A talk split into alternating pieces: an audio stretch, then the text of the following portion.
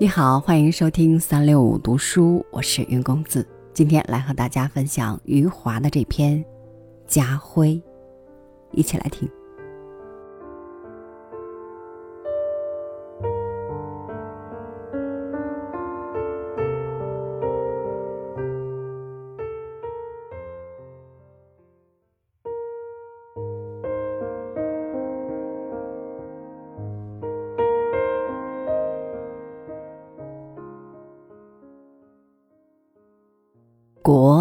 有国徽，校有校徽，厂有厂徽。奇怪吗？我家竟有家徽。我们家的家徽是一条鱼，一条画在门板上的鱼。那条鱼画得很笨拙，线条凌乱而粗糙，只能让人意会到是条鱼而已。祖父在世时，膝下有父亲他们弟兄四个，四个都是身高马大的男子汉。民国初年，战乱频繁，家庭仗着几个男人下死力气，勉强维持温饱。一天夜半，父亲起来小解，发现一个人影窜进了厨房，他便喊叫起来，同时马上守住门口。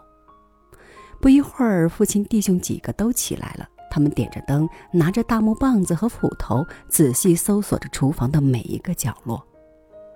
厨房的旮旮旯旯都搜遍了，却没发现人。弟兄几个说：“父亲定是半夜眼花。”父亲赌咒发誓说：“肯定有人。”还在争辩时，祖父来了。祖父让儿子们都去睡觉。等他们兄弟走了之后，祖父走到水缸边，敲敲盖子，说：“你不用躲了。”出来吧。只见这时水缸里水淋淋的站起一个人来，这人一手擎着水缸木盖浑身颤抖，面无人色，另一只手里还攥着一布袋大米呢。祖父望着窃贼，叹口气说：“唉，算了，你走吧。要是让我的儿子们看见了，你今天非残废不可。”贼傻望着祖父，他不敢相信祖父就这样轻易的让他走，但祖父分明是平静的挥了挥手，贼便从水缸里爬出来。祖父又把那水淋淋的米袋子交给他，说：“带上它吧，它可以帮你家度几天日子了。”贼要说什么，却眼眶红了，低着头提着米袋子往外走，走到门口，慢着。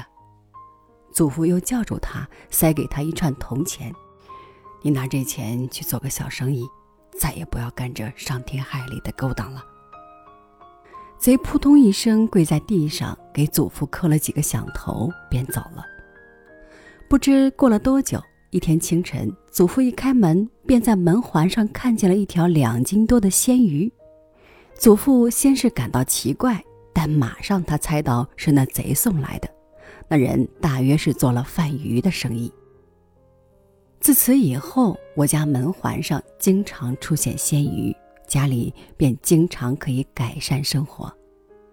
父亲他们感到奇怪，祖父便舒缓地向父亲弟兄们讲起鱼的来历。